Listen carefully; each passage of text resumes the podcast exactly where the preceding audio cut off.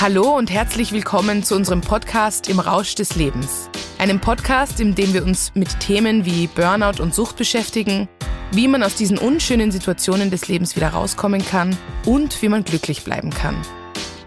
Mein Name ist Verena Tietze. Ich bin 37 Jahre alt und heute führe ich ein glückliches und erfülltes Leben. Dafür musste ich aber erstmal durch ein Burnout und einen Alkoholentzug. Gemeinsam mit Professor Michael Musalek, Psychiater und Psychotherapeut und Vorstand des Instituts für Sozialästhetik und psychische Gesundheit an der Sigmund Freud Universität, werden wir Folge für Folge Themen aufbereiten, die mich, aber auch so viele Menschen da draußen beschäftigen. Und wir werden eines feststellen, dass der Rausch des Lebens so viel besser sein kann, wenn er nicht aus Alkohol besteht.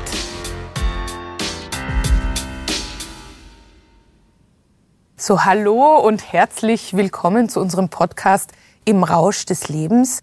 Ich sitze hier mit Herrn Professor Michael Musalek, was mich besonders freut. Wie geht es Ihnen denn heute, Herr Professor?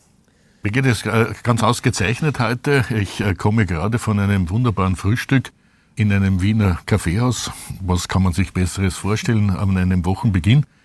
Ich habe in der Vorwoche eine Skiwoche gehabt, die auch äh, wunderschön gewesen ist und hoffe, dass äh, die kommende Woche eine stimulierende Woche sein wird und eine, in der doch äh, vieles auch wirklich umzusetzen sein wird. Also insgesamt kann ich nur sagen, es geht mir ganz hervorragend. Und wie geht's Ihnen?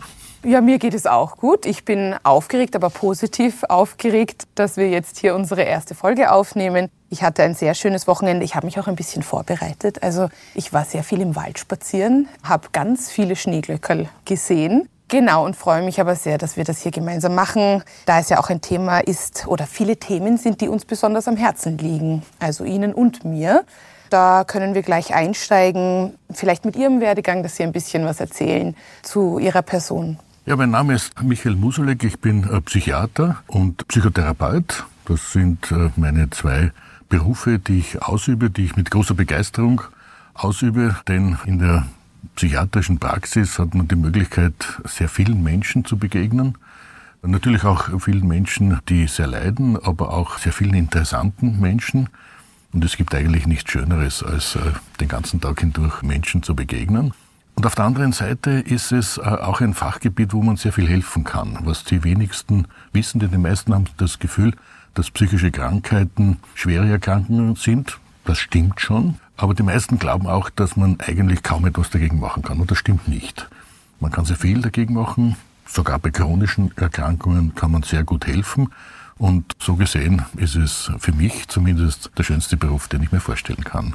Und was machen Sie? ja, also ich habe passend dazu eine ganz schöne Reise hinter mir, die uns auch sozusagen eigentlich zusammengeführt hat, würde ich sagen. Um das kurz zu erklären, ich habe früher sehr, sehr viel gearbeitet. Ich habe sehr, sehr viel getrunken. Ich habe ein bisschen auf der Überholspur gelebt, würde ich sagen. Und habe eben nicht gewusst, dass ich vielleicht leide unter einer psychischen Krankheit. Da müssen wir eh noch drüber reden, ob das eine, wirklich eine Krankheit war oder wie auch immer sich das entwickelt hat. Ich bin allerdings dann eben in ein Burnout hineingeraten, wo Sie ja auch ein bisschen ein Experte sind, was Burnout angeht und habe in diesem Burnout, das war 2020, auch gemerkt, dass ich ein Alkoholproblem habe.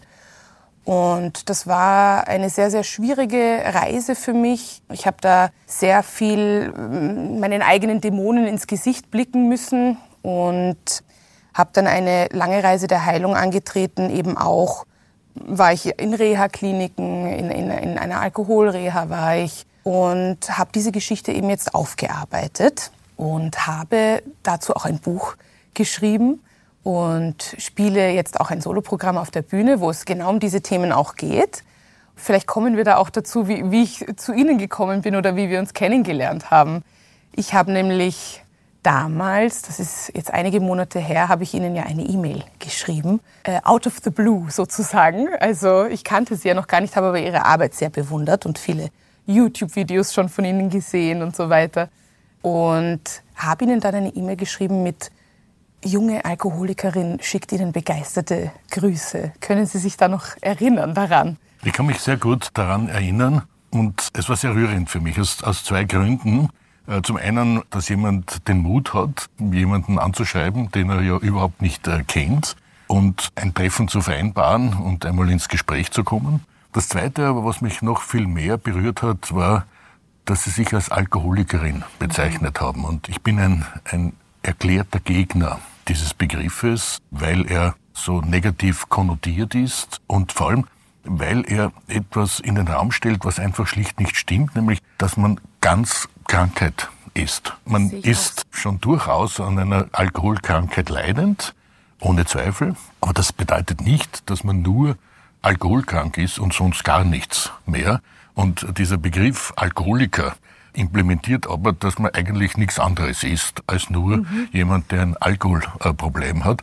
Und das bringt mich äh, zur Frage, wie, wie sind Sie überhaupt draufgekommen, dass Sie alkoholkrank bleiben wir vielleicht ja. bei dem jetzt so, gewesen sind oder zumindest den Anschein gehabt ja. haben. Also ich muss sagen, ich, ich habe Ihnen das auch geschrieben. Natürlich, ich wollte unbedingt Ihre Aufmerksamkeit.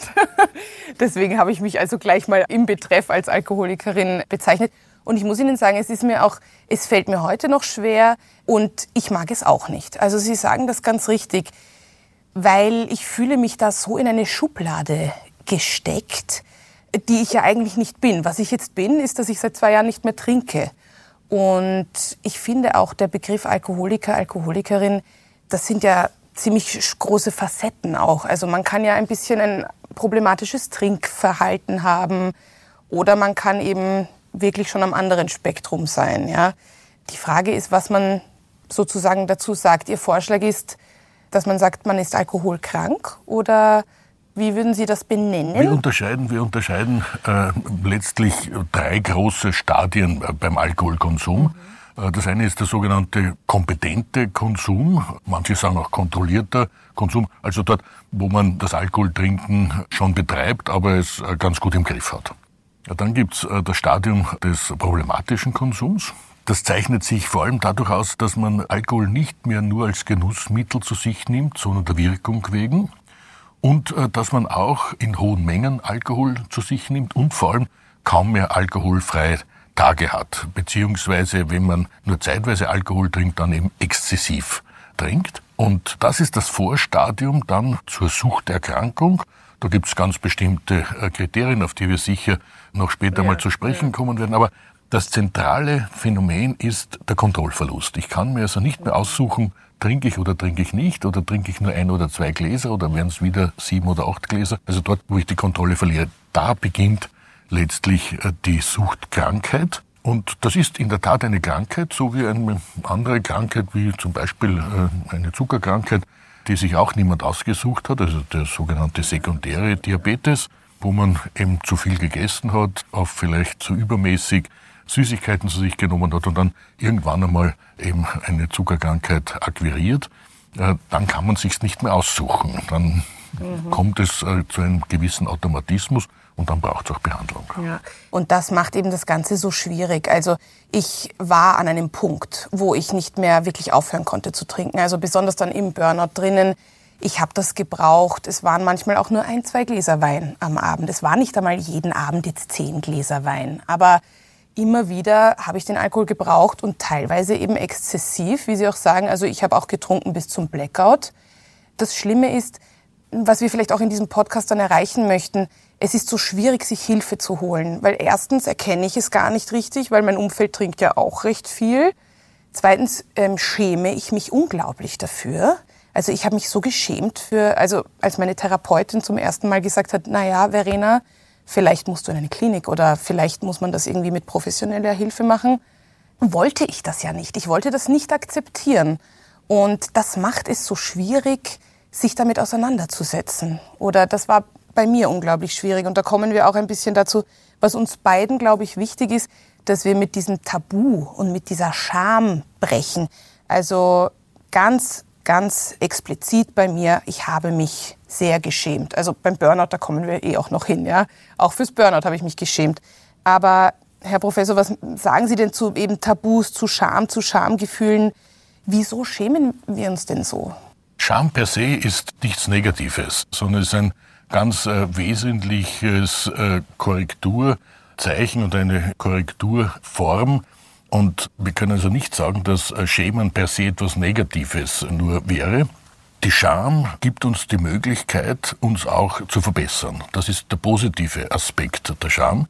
Der negative Aspekt der Scham ist, dass er natürlich vieles verhindert, dass wir uns dann nicht trauen, darüber zu sprechen, dass wir nicht Hilfe in Anspruch nehmen und manchmal dann überhaupt negieren, dass es sich hier um ein Problem handelt. Denn diese Scham äh, wird oft oder schlägt oft um in das Bewusstsein, eigentlich habe ich dieses Problem gar nicht und tu dann so, wie wenn ich dieses Problem auch in der Tat nicht hätte.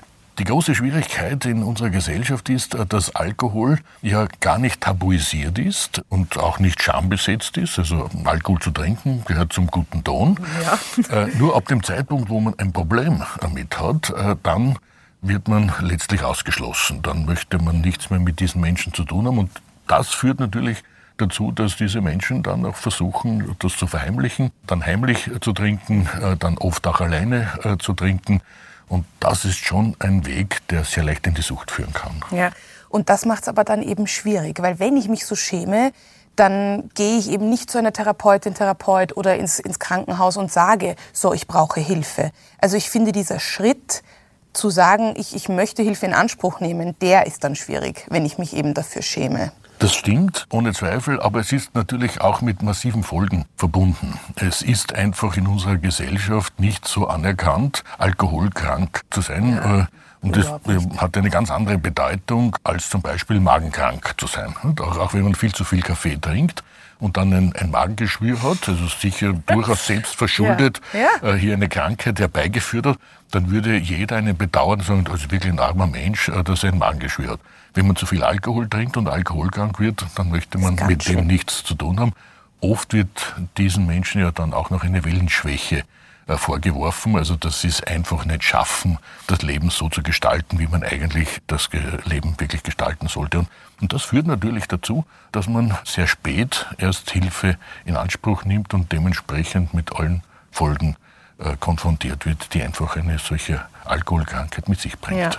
Also was Sie da ansprechen, das spüre ich auch sehr stark, diese Versagensangst, die ich hatte oder dass ich gedacht habe, ich habe versagt. Also wenn man dann eben zu viel trinkt und, und das gar nicht mehr so richtig unter Kontrolle hat, dann ähm, ist die Versagenslast, wenn es das gibt, ja sehr groß.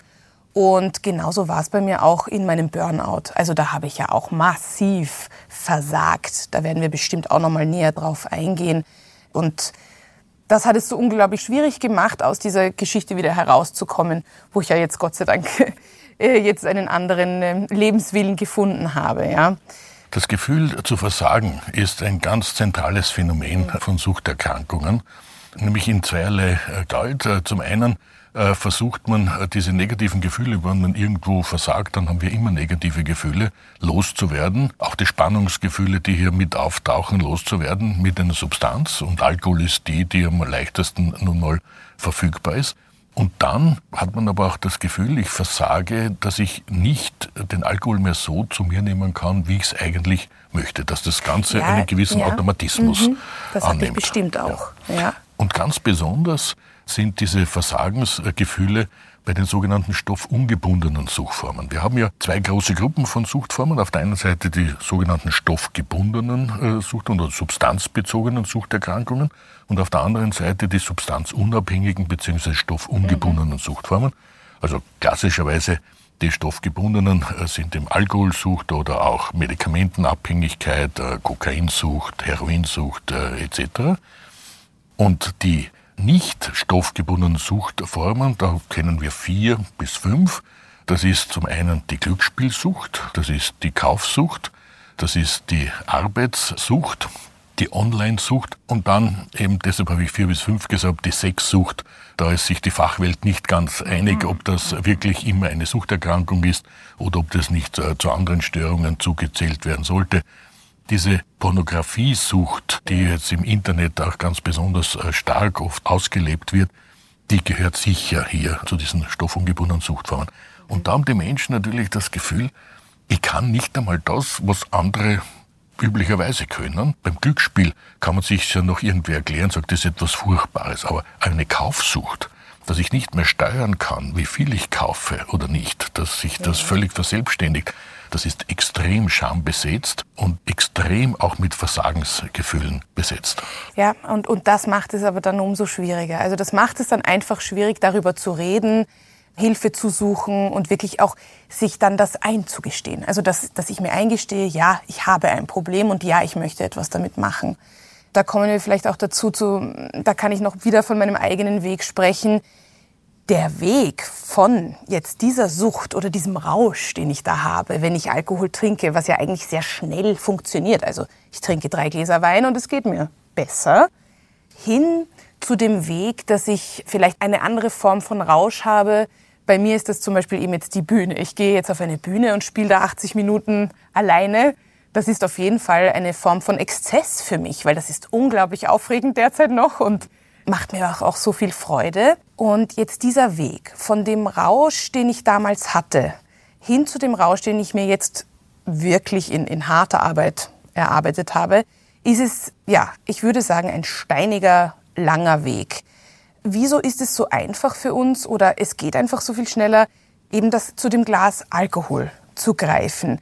Ich werde dann auch noch näher auf meine Geschichte eingehen, aber wenn ich jetzt zurückblicke, dann sehe ich, es war einfach unglaublich schnell und auch, wenn jetzt wir über Männer sprechen und so weiter, mit einem Mann in eine Bar zu gehen, war schneller und einfacher, als was ich mir jetzt an Freude und Glück erarbeitet habe.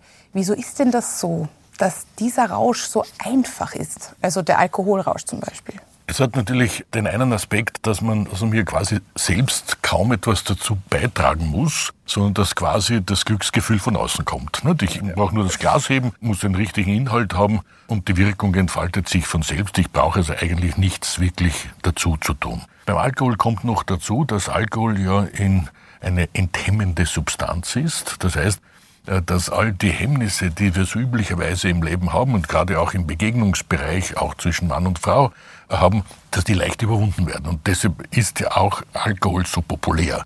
Gerade überall dort, wo es ein Fest gibt, überall dort, wo es eine Party gibt, ja. wo man einfach mit Menschen zusammenkommen möchte, äh, tut man sich einfach leichter, weil man etwas enthemmter ist und damit etwas lockerer, wie man das so schön ja, ja. heute sagt.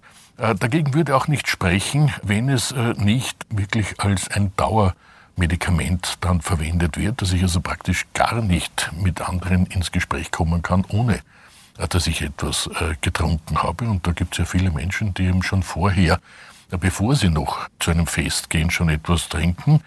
Es wird ja beschönigend heute als Vorglühen bezeichnet. Finde ich sehr gut. Genau. Finde ich sehr gut, ja. Und damit geht man schon mit einem ganz anderen mhm. Gefühl dorthin. Das große Problem dabei ist, dass die Wirkung sofort nachlässt, wenn eben der Alkohol dementsprechend abgebaut ist. Das heißt, ich muss immer etwas wieder nachfüllen. Es ist nicht so, dass ich dann meine Hemmungen überwunden hätte und beim nächsten Mal mit viel weniger Hemmungen in die Begegnung mich begebe, sondern ich brauche wieder diesen Alkohol ja. und ich muss immer wieder äh, einen zu mir nehmen und da passiert dann etwas ganz Besonderes, was typisch ist für Suchtmittel, nämlich dass es zu einer sogenannten Gewöhnung kommt oder eigentlich wir nennen es Toleranzentwicklung. Das heißt, ich brauche immer mehr von der Substanz, um die gleiche Wirkung zu bekommen. Und damit muss ich natürlich die Dosis steigern. Das heißt, ist es am Anfang nur ein halbes Glas äh, Sekt, äh, das äh, genügt, um mich schon ein bisschen lockerer zu machen, brauche ich dann schon vielleicht zwei oder drei und mit der Zeit eben immer mehr, weil es eben zu einer sogenannten Toleranzentwicklung kommt. Das ist nichts anderes als das Gehirn, also die Nervenzelle, versucht, sich vor der Alkoholwirkung, vor der negativen Alkoholwirkung zu schützen wir haben eine sogenannte mhm. Bluthirnschranke, die macht dann einfach zu und damit braucht es immer mehr, um eben diesen Rauschzustand zu ja. erleben. Ich kann mich erinnern, ich habe dann gegen Ende, also 2019 war das, habe ich sogar schon am Nachmittag oder wenn ich ein Date hatte übrigens, ja, habe ich einfach davor ein, zwei Achtel Wein schon getrunken um auf dieses Date zu gehen, weil dann habe ich mich einfach lockerer gefühlt. Also das war jetzt dann schon gegen Ende, ja, in meinen Zwanzigern war mein Alkoholkonsum noch ein bisschen entspannter, würde ich jetzt mal sagen. Aber dann hat sich das eben gesteigert, genauso wie Sie es sagen eigentlich.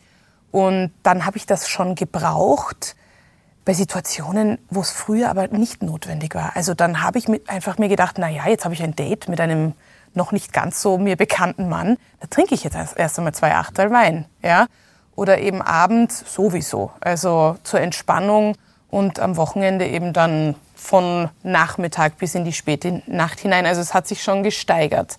Ja. Da sind wir bei einem ganz wichtigen Punkt, dass ja alle Suchtmittel eine wunderbare Wirkung haben. Äh, wir, ja. wir, wir müssen uns ja davon lösen, äh, zu sagen, dass das lauter scheißliche Substanzen werden. Das stimmt ja einfach nicht. Äh, denn wären sie scheißlich, würde es keine Suchtkranken geben, mhm. weil keiner mhm. würde etwas Scheißliches zu sich nehmen. Scheißlich sind dann die Auswirkungen, wenn man ein solches Suchtmittel über längere Zeit oder auch in zu hoher Dosierung zu sich nimmt. Aber all diese Suchtmittel haben natürlich primär eine hohe Attraktivität und das führte dazu, dass es die Menschen nehmen. Also Alkohol eine entspannende Wirkung, eine leicht euphorisierende Wirkung, zumindest in niedriger Dosierung. In höherer Dosierung schlägt es dann um in eine mhm. depressionogene Wirkung, also eine depressionsfördernde Wirkung, machen wir auch in eine aggressionsfördernde Wirkung. Kokain, Antriebssteigerung, man hat den Eindruck, in der Leistungsfähigkeit extrem besser äh, zu sein. Man ist völlig enthemmt. Oder man ist äh, plötzlich wieder nüchtern. genau. Äh, es wirkt auch gegen den Alkohol, ja, gegen den ja. Alkoholrausch. Äh, und so hat jedes äh, der Suchtmittel eine primär positive Wirkung und da liegt auch das große Gefahrenmoment drinnen. Denn es ist keine Wirkung, die jetzt eine Nachhaltigkeit hat. Also es geht nicht darum, jetzt zu sagen, ich bin jetzt in einer nicht so guten Stimmung, dann nehme ich diese Substanz, dann bin ich in einer besseren Stimmung und die bleibt dann auch, sondern es ist immer nur auf die Wirkung kurzfristig, kurzfristig äh, äh, beschränkt. Und da liegt auch das Hauptproblem drinnen. Ja. Also ich habe es auch auf jeden Fall gesteigert, meinen Alkoholkonsum. Und wäre das alles einfach wunderbar und könnte ich ein bisschen trinken und dann ist mein Leben einfacher, dann hätte ich das ja so weiter betreiben können. Aber das ist sich hinten und vorne nicht ausgegangen bei mir. Also und ich muss da dazu sagen, ich habe zum Beispiel dann auch an Sonntagen, ich war dann auch irrsinnig depressiv dann schon nach einem Wochenende voller Alkohol oder ich hatte auch dann Panikattacken, die sind immer schlimmer geworden. Das hat bestimmt alles zu meinem Burnout auch beigetragen. Also das ist ja dann ein Teufelskreis. Absolut. Wir haben uns immer die Frage gestellt, warum Menschen mit Depressionen ihre Depression versuchen mit Alkohol äh, zu behandeln, weil ja Alkohol in höherer Dosierung und vor allem äh, langdauernd eingenommen immer depressionogen wirkt, also depressionsvertiefend mhm. und auch depressionsfördernd und auslösend wirkt. Und das Missing Link ist letztlich die Spannung und die Angst, die immer mit der Depression verbunden ist. Depressive Menschen sind ja von ganz banalen Tätigkeiten äh, schon überfordert und kommen in Spannungszustände. Ja. Mhm. Und die werden dann mit Alkohol behandelt und das wirkt auch hervorragend, weil das ein ist ein, Stunden, das wirkt ein, ein paar Stunden. Ein hervorragendes, mhm. angstlösendes und spannungslösendes ja, genau. Mittel. Allerdings langfristig im Depressionogen, das heißt, die Depression wird verstärkt. Damit gibt es wieder mehr Spannungszustände und Angstzustände und damit kommt man in einen Teufelskreis hinein. Und wenn man jetzt noch dazu in einer Arbeitssituation ist, die schon per se massiv überlastend ist und auch zu Spannungszuständen führt, dann hat man noch einen zweiten Motor. Und das ist äh, bei Ihnen letztlich passiert, dass diese beiden Dinge zusammengewirkt haben und dann natürlich irgendwann einmal zu einem Zustand führen, wo man nicht mehr weiter kann. Da haben Sie komplett recht, muss ich sagen. Ich habe halt eben unglaublich viel gearbeitet. Ich habe teilweise 70 Stunden die Woche gearbeitet und dann meine Erleichterung und meine Erlösung im Alkohol gesucht. Und das hat kurzfristig alles funktioniert, aber wenn ich jetzt darauf zurückblicke, dann sehe ich, was das für ein unglaublicher Strudel war, der sich da entwickelt hat. Das ist immer schlimmer geworden. Und wir möchten gerne in der nächsten Folge auch über Burnout sprechen. Was ist ein Burnout? Ich kann dann auch gut erzählen, was bei mir ist es nämlich mit Pauken und Trompeten gekommen, dieses Burnout. Ich bin aufgewacht in einem fremden Bett und es war einfach aus bei mir. Da können wir dann näher darüber in der nächsten Folge sprechen.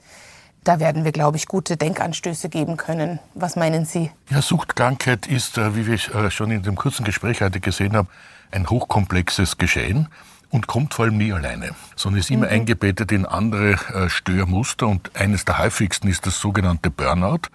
Äh, Burnout ist eine sehr umstrittene Diagnose heute. Äh, die einen halten es für die Geißel unserer Zeit, die anderen für eine Modeerkrankung, oh, ja, ja. für etwas Vorgetäuschtes von Menschen, die eigentlich nicht mehr arbeiten wollen. Und ich denke, deshalb ist es auch so wichtig und wert, darüber zu sprechen. Auf der einen Seite, was Burnout wirklich sein kann, auch aus medizinischer Sicht. Auf der anderen Seite aber, was jemand erlebt, der letztlich in diese Burnout-Falle getappt ist. Genau. Da haben wir ja ganz gut zwei Seiten, die wir dann beleuchten können beim nächsten Mal. Also vielen lieben Dank für das schöne Gespräch. Sehr, sehr gerne. Ich habe zu danken. Musalek und Tietze im Rausch des Lebens ist eine Produktion aus dem Red Bull Media House. Der Podcast wird produziert von Mesi Tötschinger und Johanna Schwarz.